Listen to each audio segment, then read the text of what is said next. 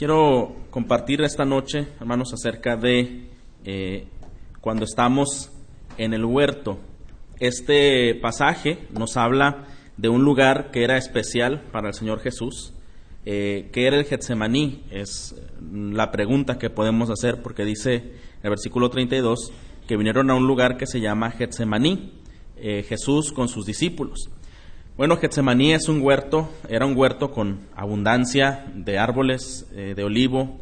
Eh, en la Biblia se le llama también Monte del Olivar y estaba situado suficientemente lejos de lo que eran las viviendas o de la población. Entonces era un lugar retirado, era un lugar solitario, era un lugar poblado de ah, árboles, poblado de vegetación. En su idioma original, este eh, nombre tenía significado prensa de aceite precisamente por ser un olivar, por el fruto que allí se desprendía. Se podía extraer la esencia del aceite de, la oliva. Era un lugar predilecto por Jesús, lo vamos a ver varias veces en los evangelios que se menciona el, monte del olivar o el huerto de Getsemaní. Y Jesús prefería ese espacio muchas ocasiones para estar a solas con el Padre en oración. Quizá eh, por la atmósfera de retiro, de tranquilidad, de quietud, que provenía de ese sitio. Quizá esa haya sido una de las, de las razones, de los factores por los que el Señor Jesús prefirió tanto ese lugar. Eh, en los evangelios, cada vez que se refiere, parece ser un lugar preferido, predilecto por el Señor Jesús y un lugar especial. Este huerto es muy parecido al huerto del Edén en varias cosas. El huerto del Edén igualmente siendo algo inicial, eh, sin todavía la eh, población de la humanidad más que los primeros habitantes que, existían, pues era un lugar a solas y era un lugar en el que Adán y su mujer estaban a solas con el Padre y de alguna manera podemos decir estaban a solas en oración. En varias maneras entonces hay una similitud entre Edén y entre Getsemaní. Eh, ese paralelismo lo podemos ver, como hemos dicho ya, por la quietud, por la soledad, por la eh, comunión que tenían con Dios, ese aislamiento era una oportunidad para una relación más íntima con Dios, pero no obstante, no solo son parecidos en cuanto a lo físico, en cuanto a lo exterior, en cuanto a todo lo que pudiéramos pensar como un eh, escenario ah, visual, sino también es eh, paralelo en un sentido más profundo. ¿Y por qué lo comento de esta forma? Porque Adán fue tentado en, el huerto de Edén, ¿de acuerdo, hermanos? Él fue tentado ahí. Ahí recibió el rigor de la tentación, el sufrimiento, y, y ahí él tuvo una lucha, una batalla campal. Y sabemos, eh, lamentablemente, el triste resultado. Y precisamente en Getsemaní, Jesús también, como el segundo Adán, como la Biblia lo menciona en el Nuevo Testamento, tuvo también un rigor de tentación feroz y de batalla y sabemos también el resultado que fue victorioso. Entonces hay un paralelismo, hay dos hombres representando la humanidad, Jesús como el postrero Adán y el primer Adán que representaba de quien vendría eh, el resto de la humanidad. Entonces, además de que es parecido físicamente, es parecido también en la batalla que se pudo enfrentar ahí y porque había los dos representantes más conocidos de la humanidad en esa batalla. Eh, ambos sitios eh, hay un hombre enfrentando tentación, aflicción, con diferentes conclusiones. El primero fracasa en la prueba y el segundo ha vencido. Yo quisiera proponer esta noche, hermanos, en base a, este, eh, a esta enseñanza que la Escritura nos da, que como Cristo es el nuevo Adán, en el jardín Él venció en oración los rigores de la tentación y el sufrimiento, debemos ir también a nuestro Getsemaní en tiempos de angustia. Debemos ir a nuestro Getsemaní en tiempos de angustia. La quietud, la soledad en nuestros días no parecen ser indicadores como que de que algo está bien, ¿verdad?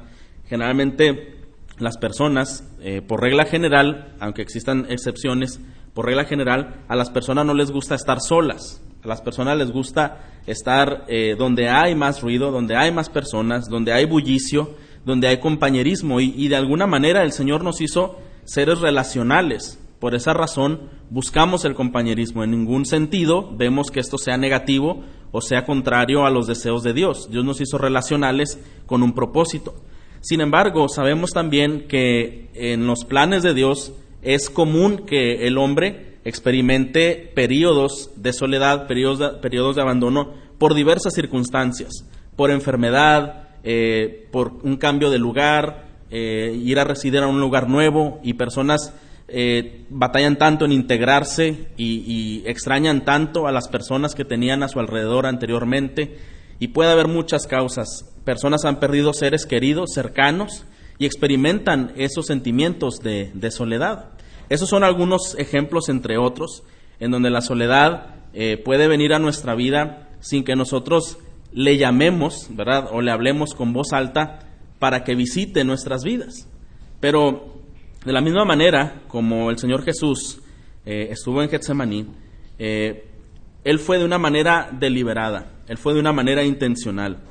Esa quietud y esa soledad, que en nuestros días parece que algo anda muy mal, eh, no es precisamente como debemos de verlo. Es interesante notar que las personas inclusive pueden llegar a ciertos compromisos, ¿verdad?, personales para quitar por un momento lo que es la soledad. Una, un artículo en los Estados Unidos eh, decía que varias de las personas, eh, por temor a estar solos, ¿verdad? Eh, tomaban decisiones no, no, no, muy buenas. Algunos era, bueno, pues voy a alquilar una parte de mi casa a un desconocido o voy a invitar a algunas personas a vivir conmigo aunque tengan otros hábitos, ¿verdad?, de vida etcétera, y mencionaba cómo eh, el temor a la soledad llevaba o empujaba a la gente a tomar decisiones que en un sentido ah, de eh, coherencia no lo harían con facilidad. Entonces, eh, pensemos en personas que han enfrentado esta atmósfera y en la historia podemos mencionar algunos, solamente sus oficios, para no mencionar nombres, pero eh, personas, por ejemplo, como artistas, eh, pintores, eh, deportistas, todos aquellos que tienen que ver con el arte, la música, la escritura, inclusive en la fe, han tropezado y algunos han fracasado en los periodos de soledad, llevando a tomar decisiones diferentes a las que se esperarían. Pero es posible triunfar en contra de la crisis del aislamiento y hay luchas más feroces que se enfrenta el alma, hermanos, y Jesús nos va a dar un ejemplo de ello. Entonces, necesitamos tener una perspectiva de la soledad correcta, no una perspectiva tan humana, no una perspectiva tan mundana de creer que la soledad o los tiempos eh, de quietud, los tiempos de aislamiento, los tiempos de sufrimiento, cuando hablamos de soledad, implica el sufrimiento, implica la aflicción, ¿verdad? Hay personas que quizás dicen, bueno, no es mi caso, no estoy aislado, estoy con mi familia, estoy con los míos, pero hay cosas, eh, como varias personas lo han comentado en, en, su propia vida espiritual, ¿verdad? Pero me siento solo, es lo que algunas personas pueden experimentar. Sí, está mi familia, está esto, pero yo tengo un, un, dejo, un sentido de vacío. Bueno, no es precisamente eh, un, un, aspecto negativo, el sufrimiento, la aflicción, la soledad y la, y la angustia. Eh, debemos ver la perspectiva correcta porque el Señor intensifica la aflicción, permite la eh, soledad, inclusive a la incertidumbre, y esto nos lleva a una dependencia como Jesús mismo lo tuvo. Así que vamos a ver eh, tres cosas que para nosotros es el sitio de Getsemaní, o el, o el tiempo de aflicción y el tiempo de soledad. Cuando me refiero entonces que es para nosotros el sitio de Getsemaní, es ese periodo interrumpido de, de amistades, de ah, quietud, ¿verdad? De, estabilidad. Y cuando vienen a nuestras vidas algunas eh, situaciones indeseables, como ya mencionamos, una enfermedad, una pérdida u otros eh, factores que pudiéramos reconocer. El sitio de Getsemaní, en primer lugar, es un lugar de soledad y súplica. Cuando vemos a Jesús, él acaba en, los versículos anteriores, hermanos, eh, Pedro acaba de hacerle una promesa. Mire, vamos al versículo 26. Cuando hubieron cantado el himno, salieron al monte de los olivos, o a Getsemaní. Entonces Jesús les dijo, todos os escandalizaréis de mí esta noche, porque escrito está, herirá al pastor y las ovejas serán dispersas. pero después que haya resucitado iré delante de vosotros a Galilea. Entonces Pedro le dijo, aunque todos escandalicen, yo no. Y le dijo Jesús, de cierto te digo que tú hoy esta noche, antes de que el gallo haya cantado dos veces, me negarás tres veces. Mas él con mayor insistencia decía, si me fuera necesario morir contigo, no te negaré. Y también los demás decían lo mismo. Entonces, hay algo aquí interesante, ¿verdad? Eh, ¿Por qué a Pedro hace una promesa y Jesús conocía cuál era la situación de Pedro? Porque obviamente, hermanos, ese tiempo en Getsemaní no era un tiempo el cual una persona puede subsistir por sí misma. El Señor lo que hace es un lugar de soledad y súplica. O sea, entendemos que ese rigor de la tentación feroz que el enemigo estaba luchando con el Señor Jesucristo era hacerlo desistir para la prueba que él tenía que enfrentar. Sabemos que esta oración en el Getsemaní es una oración previa, es un tiempo previo para la crucifixión del Señor Jesús. Y lo que el enemigo de alguna manera quería lograr intervenir en esta decisión que el Padre había tomado era que el Señor Jesús eh, resistiera esa prueba, renunciara a esa prueba y por ende sería una desobediencia a lo que el Padre había establecido. Sin embargo, Jesús, y esto es una confirmación, cuando algunos dicen, ah, Jesús fue Dios pero no fue hombre, fue hombre 100% porque él tuvo esa tentación, tuvo esa aflicción en su carne y en su corazón. Entonces, él va y comienza a suplicar. En el versículo 32 dice entonces, selecciona en el versículo 33 de los doce, selecciona a tres personas que eran cercanas, que eran allegadas, que eran de confianza, que eran quien se esperaba podrían sostenerle en esa prueba, y entre ellos se menciona Pedro, ¿verdad? Eh, si vemos a, cada uno por separado de estos discípulos que ahí se menciona, tenían un trato especial con el maestro. Juan nos dice que es el discípulo amado, ¿verdad? Eh, Jacobo igualmente era un hombre que sobresale y qué decir de Pedro, acaba de hacerle una promesa, yo nunca te voy a dejar y si tú vas a la muerte yo voy contigo y todas esas eh, promesas, ¿verdad?, vacilantes que una persona puede hacer no teniendo en mente los tiempos de dificultad. Y entonces eh, Jesús selecciona a estas personas, a estos discípulos, para que pueda compartir el peso que hay en su vida.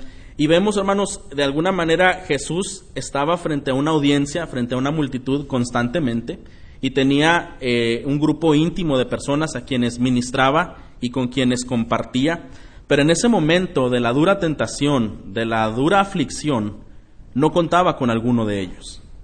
Y eso es algo que nosotros debemos comprender, hermanos, que eh, la palabra de Dios nos enseña cómo el compañerismo en oración, la comunión y el compartir nuestras aflicciones es algo que la Biblia nos manda a hacer, buscar con otros el apoyo, el consejo y buscar tiempos eh, de oración, ¿verdad? Tiempos deliberadamente para orar. Pero estamos de acuerdo, hermanos, que hay luchas que nadie podrá enfrentar por nosotros, ¿no es así? Hay luchas en donde el Señor eh, tiene eh, ya determinada esa experiencia para cada persona. Y en algún momento es donde nosotros comprendemos y damos gracias a Dios por los medios de gracia, que es la oración, la iglesia, los hermanos, porque esto fortalece eh, bastante sin embargo, sabemos que la dependencia y la súplica totalmente es entre la persona y el Señor, ¿verdad? Entre la persona y el Señor. Entonces vemos a Pedro, Jacobo y Juan, eh, les llama aparte y les dice su sentir, mi alma está muy triste, hasta la muerte. Eh, vemos en este texto eh, una excepción a lo que el Señor Jesús refleja de su propio carácter generalmente en, los, en el resto de los evangelios. El Señor compartía mucho a, la, audiencia con que trataba, pero haber tomado a un grupo selecto y revelar su ah, estado eh, interno, revelar la aflicción que, vivía en ese momento, nos está hablando de ese grado de confianza que había con ellos. Dice en el versículo 34, eh, quedaos aquí y velad. Es lo que les, pide oren eh, por mí, estén pendientes, y dice el versículo 35, yéndose un poco adelante se postró en tierra y oró, que si fuese posible pasase de él aquella hora. Y decía, Abba Padre, todas las cosas son posibles para ti, aparte de mí esta copa, más no lo que yo quiero, sino tú. Y luego en el versículo 37, después de que Jesús ha tenido esa ardua oración y esa gran prueba, dice que vino y los halló durmiendo. Y dijo a Pedro, Simón, ¿duermes? ¿No has podido velar una hora?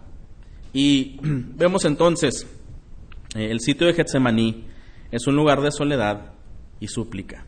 Entonces, hermanos, eh, qué importante es que cada creyente tenga deliberadamente su lugar de Getsemaní, ¿verdad? O su tiempo de Getsemaní. Ya no tan solo hablando por las experiencias difíciles que podamos presentar. Obviamente que en esos momentos se hace más real la dependencia y la oración, eh, la búsqueda por el Señor.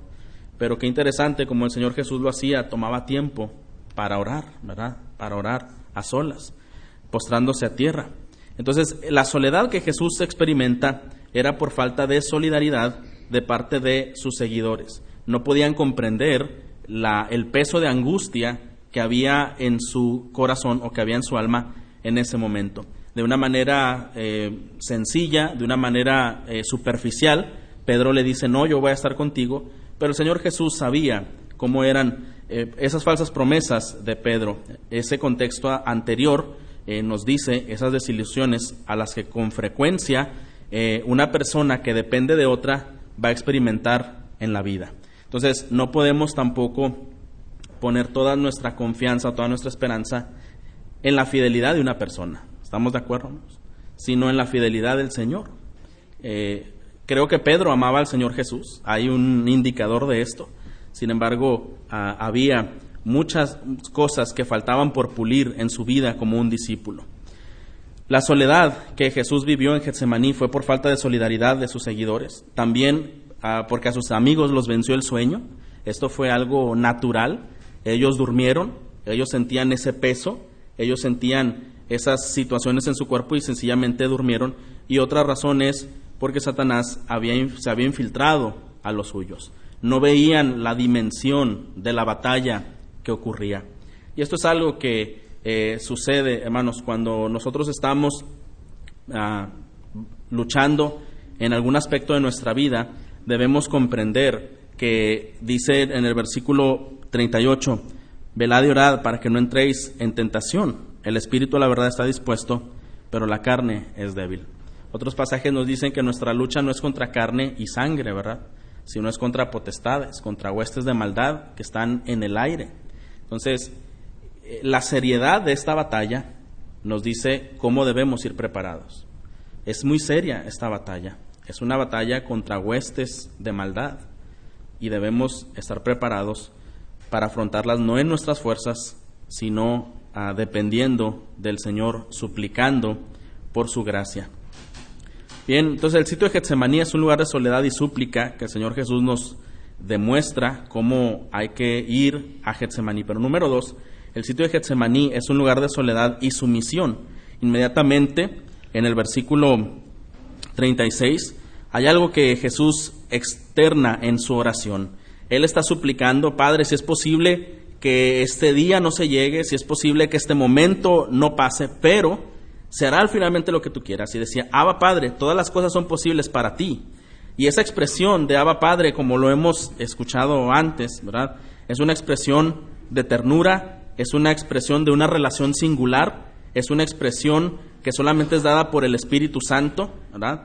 Y a esta etapa en la que está el Señor Jesús no es un evento de una derrota, más bien es un tiempo de meditación, oración y dependencia.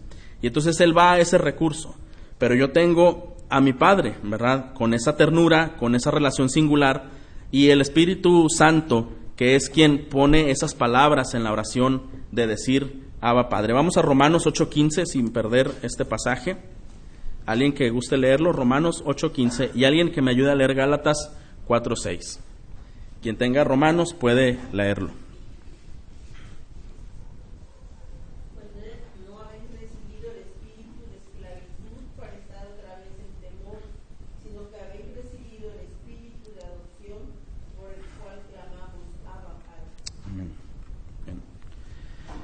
un espíritu de adopción por el cual clamamos Abba Padre, con confianza, con ternura, eh, de esa adopción de un padre a un hijo.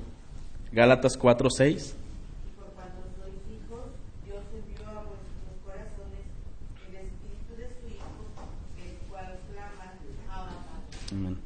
Entonces, esa expresión, hermanos, pertenece a los hijos de Dios. Esa expresión pertenece cuando hay esa convicción y hay esa sumisión de reconocer al Señor como Padre. Y en un sentido humano, Él expresa que el Padre es suficiente. Y Él se dijo no a sí mismo y sí al Padre. Qué interesante es, hermanos, que en la misma oración Dios puede cambiar nuestros anhelos.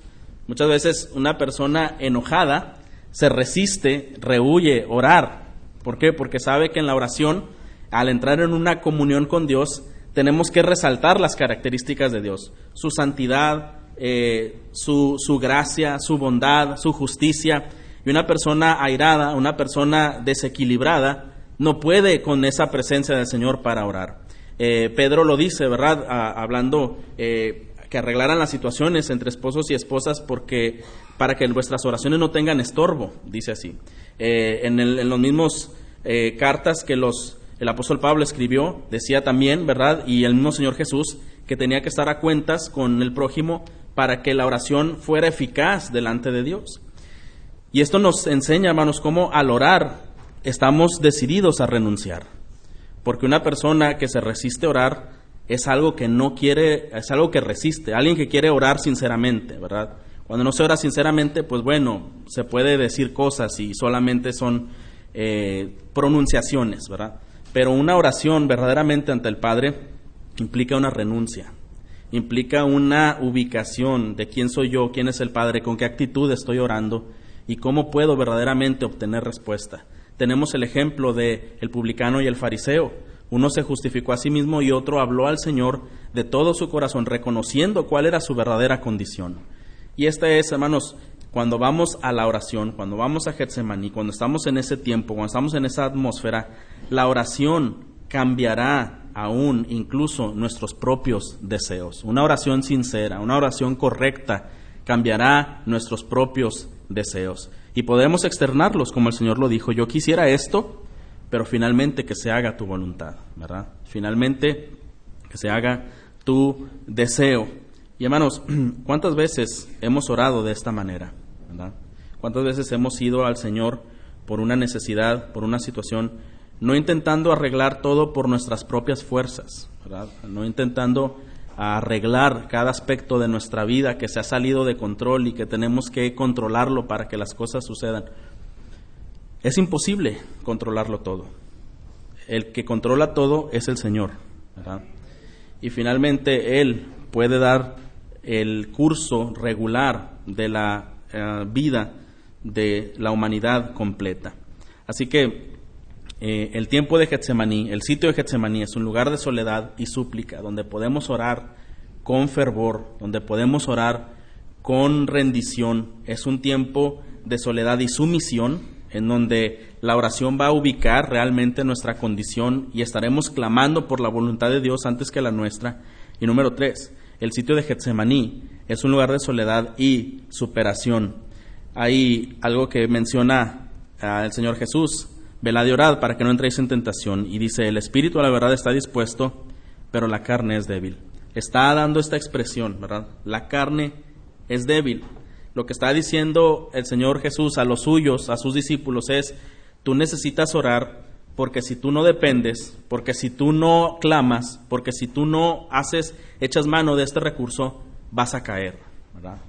Vas a fracasar, vas a, a a, ir por un camino equivocado. Eh, dice, el espíritu, la verdad, está presto. La intención existe, el deseo existe, pero la carne es débil, ¿verdad? Entonces el Señor eh, anima a que en Getsemaní debe ser un lugar de soledad y superación. La superación por confiarse al poder de Dios para soportar. Cuando Jesús dice, si es posible, pase de mí esta copa, no se refiere solamente al hecho como de no morir, ¿verdad? Obviamente, sino de todo el sufrimiento que iría implícito en la muerte del Señor Jesús. Como sabemos y está registrado en las Escrituras, fue una muerte dolorosa, eh, torturante hacia nuestro Señor Jesús. La ira de Dios fue descargada en su cuerpo. Y ahí entendemos con precisión cómo es la ira de Dios sobre el Señor Jesús eh, siendo justo, se hizo injusto por nosotros, ¿verdad? Entonces, lo que el Señor está diciendo es, será difícil, pero dame la gracia, ¿verdad?, para soportarlo. Eh, pide a superación para poder enfrentar y soportar. Pide superación para hacerse obediente en toda situación. Una de las razones por las que el Señor Jesús fue aprendido fue precisamente porque le fue acusado de varios casos eh, bajo cierta eh, astucia, ¿verdad?, de los que le acusaron, pero esto estaba más allá de lo que el Señor realmente, estaba muy por abajo, perdón, de lo que el Señor quería demostrar a través de la profecía, que Él llevaría el pecado de toda la humanidad, Entonces, realmente no, como sabemos, no fueron romanos o, los mismos judíos los que entregaron al Señor Jesús, sino era por el determinado consejo de Dios que esto pasaría, ¿verdad? Pero, sin embargo, hermanos, al, al, ser eh, acusado y también burlado en la misma cruz, el Señor eh, pide la superación de obediencia en toda situación. Una superación de la prueba le volvió seguridad y serenidad. Interesante es cuando vemos la actitud del Señor Jesús eh, hablando con sus discípulos con paciencia, enseñando, ¿verdad? Instruyendo todavía con, con paciencia, pero estando en la cruz, ¿verdad? ¿Qué es lo que le dice uno de los ladrones? Este, pues si tú eres hijo de Dios, sálvate, ¿verdad? Sálvate a ti mismo. Realmente eh, podrías este, salvarte y evitar esta situación y vemos cómo el Señor Jesús aún lanza un perdón hacia los ofensores y también concede gracia al otro ladrón en la cruz eh, que reconoció su señorío.